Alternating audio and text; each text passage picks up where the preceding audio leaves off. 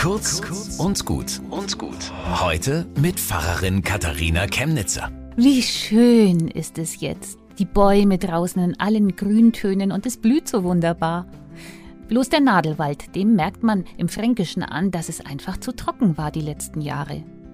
Da bin ich froh, dass ich bei einer ganz tollen Aktion mitmachen kann. Bäume pflanzen in der Region. Mit 5 Euro habe ich schon einen Baum finanziert. Und die Leute machen begeistert mit. Jetzt ist die Frage, schaffen wir über 50.000 Bäume in diesem Jahr? Weil heute der Tag des Baumes ist, gibt es noch ein paar Infos obendrauf. Der Baum ist nämlich in allen Religionen ein besonderes Zeichen. Wir kennen den Lebensbaum im Paradies, den Bodhi-Baum, unter dem Buddha seine Erkenntnis hatte, die Eiche Abrahams. Und in der Bibel steht, wer einen Glauben hat, in dem er wurzelt, ist wie ein Baum an einem Bach. Sogar wenn eine Hitze kommt, fürchtet er sich nicht, sondern die Blätter bleiben grün. Es gibt ja nicht nur den biologischen Klimawandel, sondern auch den sozialen.